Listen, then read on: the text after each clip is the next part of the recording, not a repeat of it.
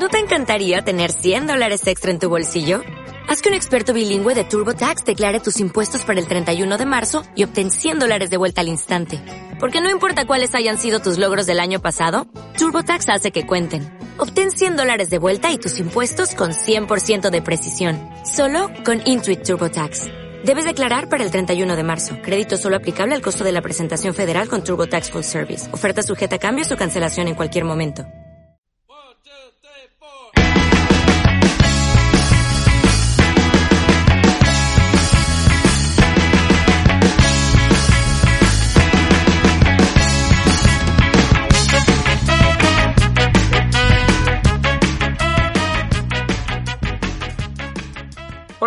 Bienvenidos a Quiero ser como Letizier, el podcast en el que todas las semanas hablamos de fútbol y solo de fútbol.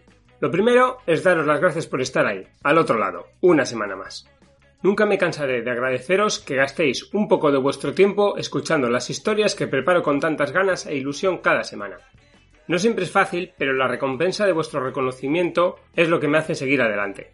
Como ya sabéis los que escucháis desde hace algún tiempo, hoy cerramos una etapa, a partir del próximo Quiero ser como Letizier, este podcast solo estará disponible a través del Partido Podcast.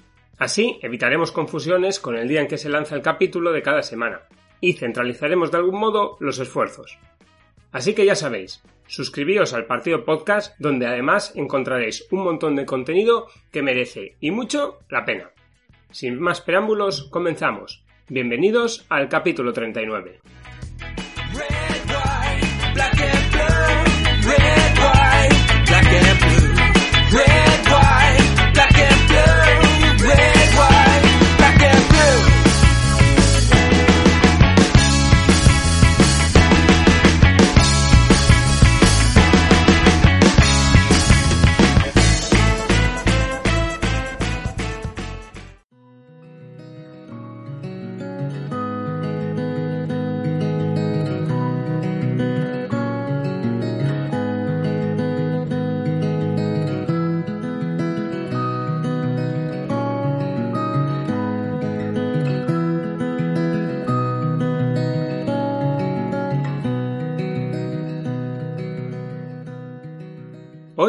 Volvemos a tener un invitado que creo que nos va a contar un montón de cosas interesantes sobre el mundo del fútbol desde dentro. Ya han pasado por aquí un entrenador de porteros, un director de comunicación o un jefe de desarrollo y metodología. Pues bien, hoy vamos a descubrir la figura del jefe de ciencias del deporte en el mundo del fútbol. Gracias a Pablo García Vilas vamos a conocer de primera mano la labor que desarrollan estos profesionales en un club de fútbol profesional. En esta ocasión viajamos hasta Inglaterra para conocer, de paso, al Northampton Town, equipo de la Football League, a donde nuestro protagonista llegó en 2014. Hola Pablo, gracias por pasarte por Quiero ser como Letizier para charlar un poquito de tu experiencia en Inglaterra y de tus tareas ahí en el Northampton. encantado, gracias, encantado de, estar contigo y compartir este, compartir este tiempo. Perfecto, vamos a empezar por el principio. Tú estudiaste Ciencias de la Actividad Física en La Coruña y pasaste por el Depor ejerciendo como entrenador de rehabilitación y a la vez seguías formándote. En tu campo, eh, ¿cómo de importante es eso, seguir formándose? Em, pues sí, empecé la carrera en 2005, ya, hace, hace, un tiempo ya. Eh, la verdad que siempre, siempre quise relacionarme con el mundo de la educación física, el deporte, etcétera y, como todos pues empezamos eh, pues queriendo ser profesores de educación física relacionados con el con la educación el deporte. Y una vez que entras en la carrera y, y empiezas a ver pues diferentes asignaturas diferentes profesores que te que te llevan hacia otras rutas y te enseñas te enseñan caminos un poco más nuevos pues empiezas a ver empiezas a ver pues eh, diferentes ámbitos de la carrera que posiblemente cuando entras no, no conocías. Y recuerdo que pues fue ya en cuarto de carrera eh, donde eh, cogí una optativa que era eh, rehabilitación de lesiones con Arriaza, que es el, traumatólogo del, Deportivo de La Coruña. Y había tenido muchas lesiones y, siempre me había fascinado el mundo de la anatomía y de la fisiología, de cómo relacionar un poco la salud con el deporte, cómo ayudar a la gente a recuperarse. Y hice esa asignatura y la verdad que el, profesor me cambió el rumbo completo de, de, la idea que yo tenía profesional, que, quería, que quería tomar. Me vocacionó un poco, ¿sabes? El, el, el, meterme en ese, en ese ámbito. Y tuvimos la oportunidad, yo y otros dos chicos más, de, de empezar las prácticas en quinto de carrera en el deportivo en ese ámbito de redactación y, y, a partir de ahí pues pues seguimos seguimos el, un poco el camino un poco el camino seguido. Luego seguimos seguimos formándonos porque obviamente hicimos el, el, el práctico en, en, el deportivo y, y después nos, nos hablaron del máster de, de redactación que organizaba Luis Casais y Carlos Dadín. eh, Carlos Dadín había sido referente en redactación eh, uno de los primeros redactadores en España, en el Depor estuvo como 10 años, luego se pasó al Real Madrid. Y cuando acaba, cuando acabé la carrera pues dije necesito saber más y formarme más para que mi trabajo sea de calidad. Y fue la, mejor decisión que pude haber tomado a día de hoy. Eh, un grupo de más de un grupo de trabajo buenísimo. Carlos es es lo mejor de, lo mejor en el ámbito de la rotación eh, junto con, con Casais y todo el grupo de profesores que envuelven el, el máster, y ahí te enseñan un poco a ordenar tus ideas y a, cómo llevar a cabo un proceso de redactación de principio a fin. Muy, muy interesante. Eh, luego, en 2014, hace ya ha llovido, ¿eh? Seis años, llegas a Northampton. ¿Cómo fue ese proceso? ¿Tú tenías claro que querías trabajar fuera de, de España, de, de este ámbito, o, o surgió? Surgió. Eh, siempre, eh, en aquel momento, nunca eh, había pensado en no irme fuera, porque justo el Erasmus me había cuadrado con, con, con la oportunidad de hacer las prácticas en el deportivo y, y entonces pues dejé un poco de lado el irme fuera a conocer otra cultura por hacer las prácticas y disfrutar esa oportunidad que, que nos habían dado allí y entonces en mi cabeza siempre estaba la idea de estar en algún momento, pero nunca la, nunca la llevé a, cabo al 100% hasta que había una serie de becas. Eh, al finalizar los másteres tenías una serie de becas como las, las, Leonardo da Vinci creo que se llamaba. Y tenías que tener una, una serie de cualificaciones y, y la, la pedí y mandé, mandé emails a, a clubes de, de, Inglaterra, que me puse en con ellos para ver si podía eh, pasarme seis meses gratis, obviamente, eh, para, para poder formarme y, y, poder trabajar fuera. Y el, y el Northampton pues contactó conmigo y dijo que, que estarían encantados de, de, que fuese y, y, y aquí, y aquí, aquí me Sí, sí. fue para seis meses, ahora van seis años. Sí, sí, ya te digo.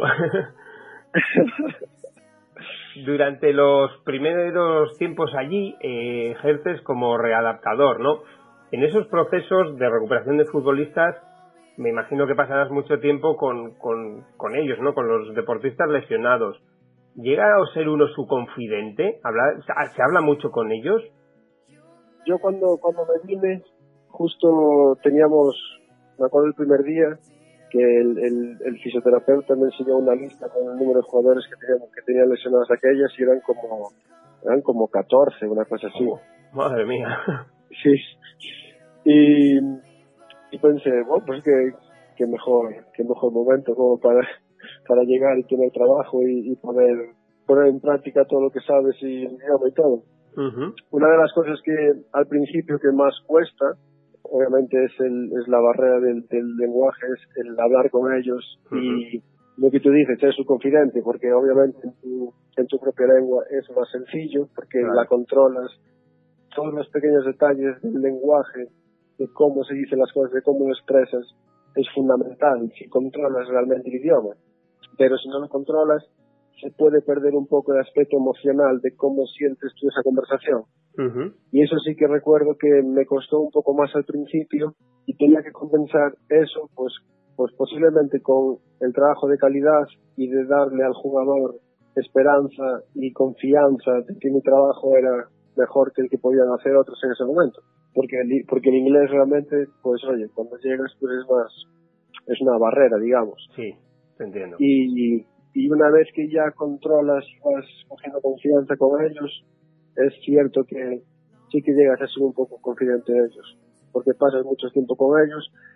El jugador lesionado sale de, un poco la burbuja del, del profesional de fútbol que le va bien las cosas, que está en el grupo con todos, cachondeos, siempre llegan, vienen a entrenar, se van para casa hmm. y sale un poco de esa burbuja y se encuentra en una situación de, individualidad, de una fase de duelo que, hmm. que, tiene que enfrentarse y tú tienes que estar con él y explicarle de momentos malos, días buenos y ahí entras un poco como un poco psicólogo confidente como tú has como tú has dicho. Y, es, yo creo que es parte fundamental del trabajo de redactación de, rehabilitación es fundamental el estar cerca del jugador y que el jugador se sienta cómodo para realizar ese trabajo de rehabilitación ¿qué, instalaciones tiene un, equipo un club como el Northampton un club de de League Two en estos momentos que también ha estado en League One pues la verdad que tenemos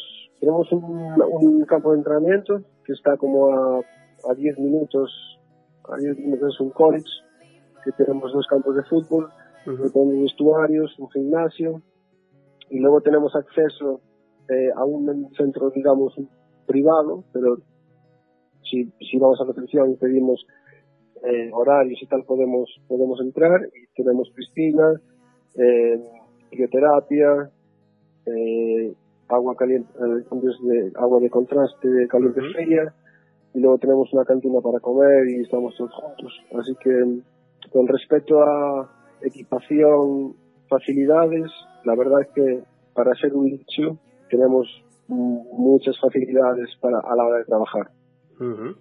eh, por ejemplo, la piscina, una cosa, una tontería, pero el, el suelo, sabes, puedes modificarlo y se sube en altura y y se reduce, entonces puedes progresar mucho en, en el tipo de carga, en el tipo de lesión eh, que puedes hacer. Luego tenemos un readaptador que es solo readaptador, un preparador físico, que es preparador físico para el equipo, eh, un fisio solo para el primer equipo y un masajista solo para el primer equipo. Y luego tenemos, obviamente, entrenador, solo entrenador, entrenador porteros. Entonces facilita, facilita mucho el trabajo porque yo estuve una época, por ejemplo, yo cuando vine era redactador, eh, luego tuve una fase de ser redactador y preparador físico, sí. lo cual el rol ya, ya te cambia un poco, porque aparte de estar con el jugador solo, tienes que estar también con el grupo, las horas de trabajo obviamente se incrementan. Y ahora estoy en una fase un poco distinta que es sobre preparador físico, porque hemos tenido la posibilidad de traer a otro redactador.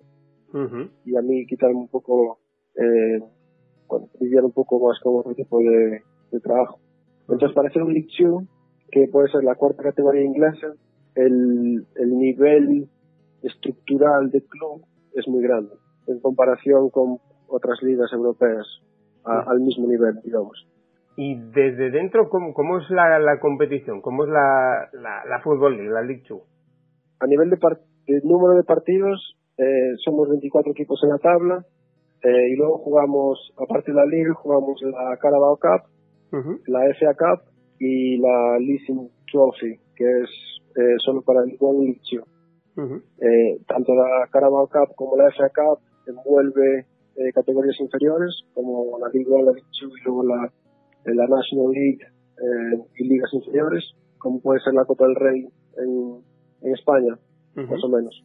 Y luego jugamos muchos partidos muchos partidos, jugamos martes, sábado, prácticamente no todas las semanas, pero igual al mes jugamos dos semanas que tenemos eh, doble partido, lo cual cambia un, cambia un poco lo que es el, la, la estructura de la semana, si juegas solo sábado o si juegas martes, sábado. Tengo, tengo ahora jugadores con 42 partidos ahora mismo ya jugados. Ahora mismo, y nos quedan todavía 10 partidos de liga.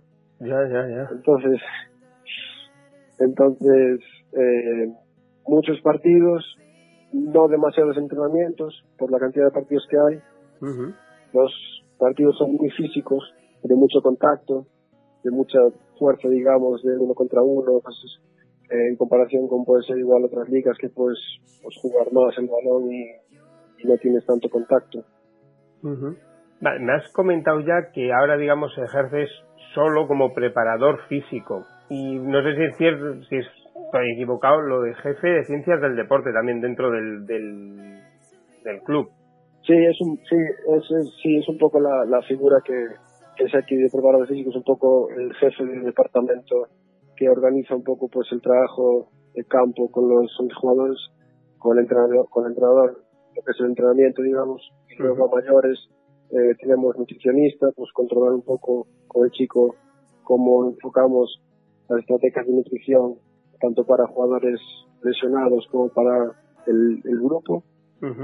y luego con el readaptador y con el fisio, cómo organizamos pues el trabajo de activación, de prevención, el trabajo de, readaptación, cómo enfocamos eh, el jugador cuando vuelve con el equipo, cómo vuelve con el equipo, y es un poco lo, lo organizo yo ahora. en, en tu campo, en, este campo de la preparación física y la readaptación de, lesiones, ¿se puede ser innovador? ¿O hay, hay, ¿Hay margen para ser innovador o más o menos está todo ya inventado?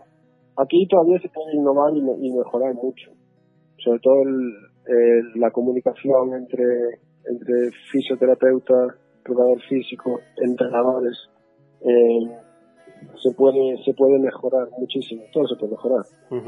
eh, y, y, obviamente cuando, cuando cambias de entrenador cada tiempo, como pasa en el fútbol, siempre se pierden muchas cosas por temas de comunicación que no se deberían de perder, pero obviamente por el día a día, por, por cómo trabaja, por el tipo de metodología de cada persona, pues se van a, se van a, se van a perder. Cuanto más gente mejor preparada y más multidisciplinar sea el grupo de trabajo, mucho mejor, porque todo el mundo entiende de lo que entiende al otro, entiende cómo, cómo se deben hacer las cosas. Aquí se trabaja muy estructuradamente, se trabaja, yo estoy muy contento de cómo se trabaja. Eh, quizá la metodología de trabajo sea lo que lo que lo más diferente, digamos, a, a, cómo se podría trabajar en, en el resto de Europa. Y en un fútbol como, como el actual es, es necesaria una figura como, como la tuya, alguien que organice un poco la labor de, pues eso, de fisioterapeuta, del readaptador. Si tienes un grupo de trabajo amplio, yo creo que una persona que lleve un poco la, la batuta, no, pero que un poco eh, intente, intente organizar eh, el trabajo, eh, Claro, imagínate que tienes psicólogos, nutricionistas, eh, fisios, eh, preparadores físicos, entrenadores, una persona que más o menos entienda el grupo de trabajo e intente como organizar un poco todo, creo que es importante. Sobre todo, sobre todo cuando tienes eso, nutricionistas, psicólogos, etc. Creo que es importante. Eh, imprescindible, no. Imprescindible no, a no ser que tengas eh, un poder económico alto y puedas llegar a establecerlo. Entonces, cuanto más mejor. Claro. Cuanto más mejor. Pero bueno, imprescindible no es, porque hemos estado, hemos estado en League One sin esta figura y lo, hemos hecho bien. Entonces, imprescindible obviamente no es. Pero yo creo que para mejorar y en vistas al futuro es importante. Igual que tener un tratador de una persona que trabaje solo para los lesionados y con lesionados, en vez de eh, solo el preparador físico que englobe todo, eh, pues igual que esta figura exista y intente desarrollar un poco el trabajo de campo y el trabajo de gimnasio, el trabajo de prevención y realizar un poco la metodología de, trabajo de las ciencias del deporte, yo creo que, sí que es importante. ¿Y hay diferencias respecto a la labor que se puede hacer en, en Inglaterra de la que, por ejemplo, se puede llevar a cabo en España? La verdad que mi experiencia en España no es muy alta y tampoco puedo, tampoco puedo explayarme mucho y, hablarte mucho sobre en ese aspecto. Posiblemente a nivel económico eh, el fútbol español no esté tan en auge como, como el estar inglés. Por ejemplo, la cuarta división, la cuarta división inglesa solo somos 24 equipos. Entonces la cuarta división española, eh, no sé ahora, corrígeme si me equivoco, igual son más de 200, la tercera división. Sí, en la tercera sí hay sí, un montón. Claro, entonces el poder económico que pueden tener 24 clubes comparado con 200, claro. pues claro, a nivel de inversión es, es muy grande. Entonces es difícil tener tener presupuesto para crear campos de entrenamiento, para crear un staff competente, para es, es complicado, es difícil. Entonces, si no tienes los recursos, va a ser complicado el llevarlo a cabo, eso me explico. Claro, sí, sí, totalmente lógico y entendible. Durante unos meses, en noviembre del 2016, actuaste como ojeador, como scouting del Sheffield United. ¿Qué tal fue aquella experiencia? Yo cuando, cuando llegué, eh, el entrenador que estaba era Chris Wilder eh, y su grupo de trabajo, que era el que, el que estaba ahora en el, en el Sheffield United, que cuando ascendimos se, se fue y, se fue a, ese equipo. Y ascendió desde la League One a la Championship y ascendió a la Premier League. Eh, yo trabajé con ellos dos años, pues, mis primeras dos temporadas cuando llegué y luego, y luego fueron ellos los que me ofrecieron el contrato para de relatador para para, el año siguiente, para la temporada siguiente. y, y, ascendimos y como él se fue, pues trajeron a otro entrenador, con otro grupo de trabajo. Y ese, y ese entrenador trajo un preparador físico. Claro. Y ese preparador físico decidió que él quería hacer todo, que quería hacer la redactación, que quería hacer el trabajo con los 11 jugadores y que no necesitaba la figura del redactador. Ya. Eh, de alguna manera rescindió de mi, de mi trabajo, pues pues eh, fue en, la pretemporada, acá en la pretemporada, sería sobre agosto, por ahí antes del primer partido de liga.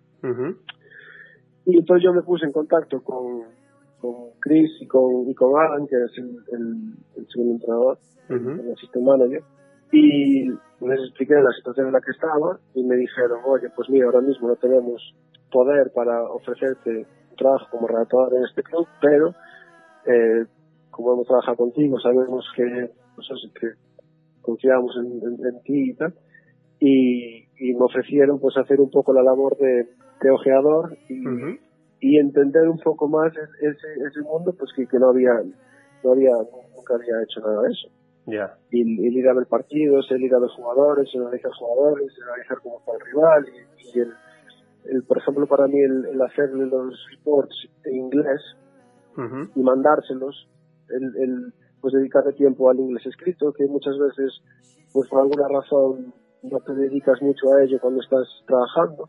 Claro.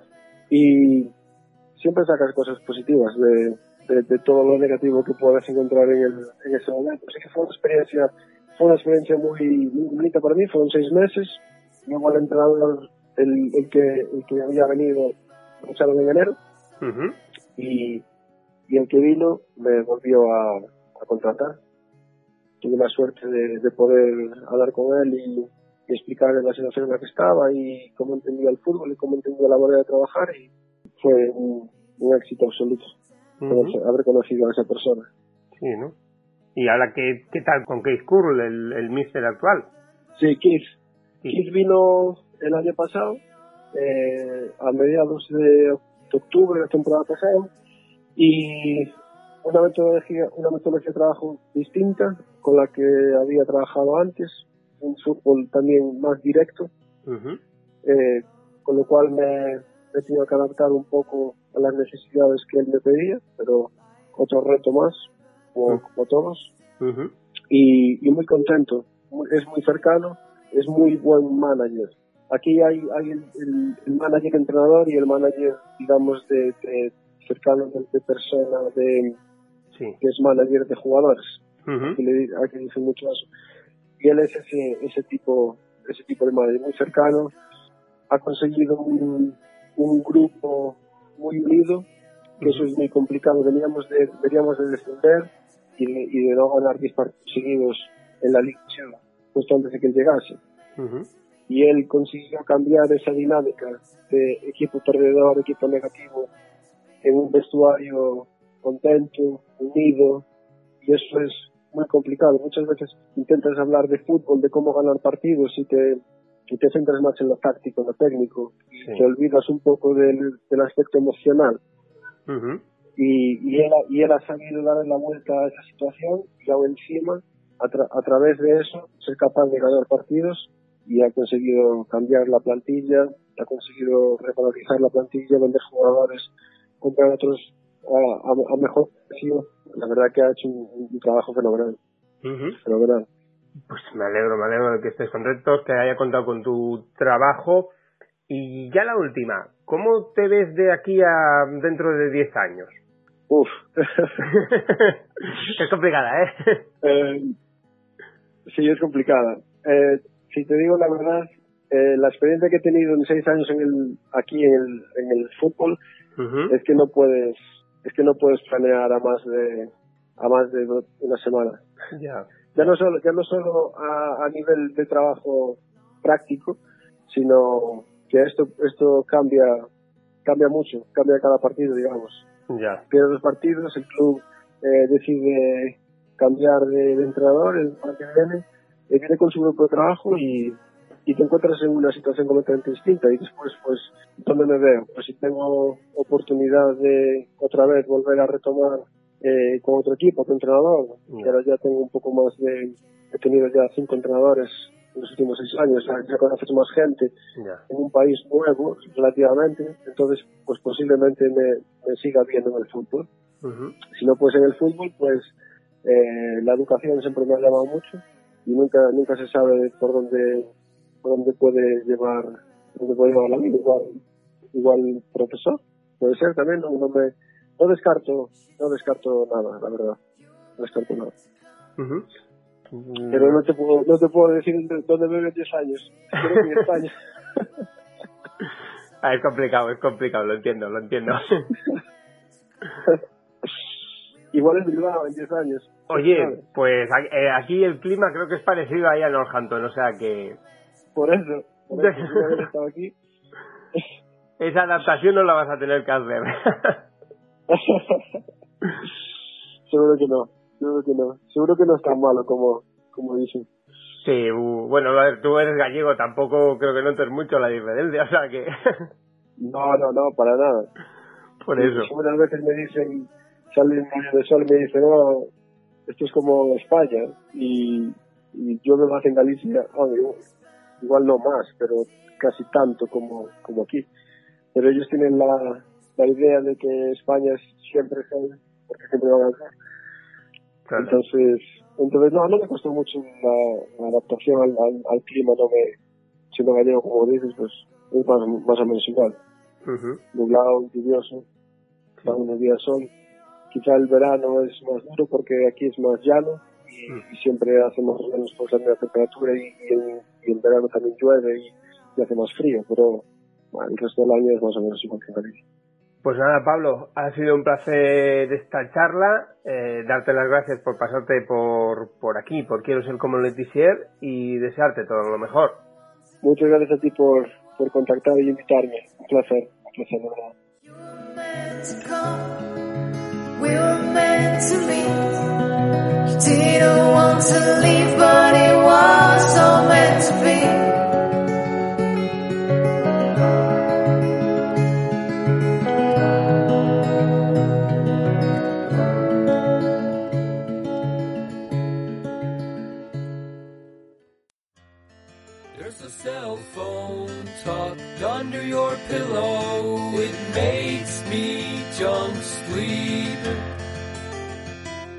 and it doesn't do a thing for growth hormones or dreams.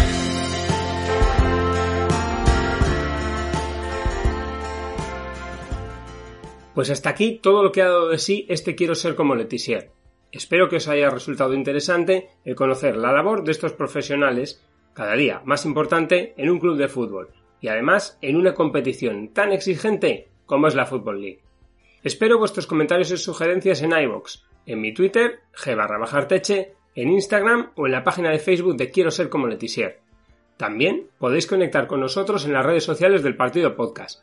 Para escucharnos ya sabéis que estamos también en Spotify, Apple Podcast, Google Podcast, el blog de Quiero ser como Letizier, la web www.elpartidopodcast.com Y os recuerdo que a partir ya del próximo capítulo solo nos encontraréis en el Partido Podcast, así que suscribíos. Si os ha gustado, espero vuestro me gusta en iBooks y si sois de Mac, darle 5 estrellas en Apple Podcast, que todo cuenta para seguir creciendo. Esta semana despedimos Quiero ser como Letizier con una reflexión sobre fútbol y actualidad de Jorge Valdano. Hasta la semana que viene. Hubo un tiempo en el que decíamos que el fútbol se parecía al lugar donde se jugaba. Ahora se, se, parece al tiempo en el, en el que se juega y bueno, este es un tiempo de globalización. Y el, y el fútbol, insisto, tiene, por ejemplo, eh, representa sobre todo el, el, poder de los grandes, ¿no?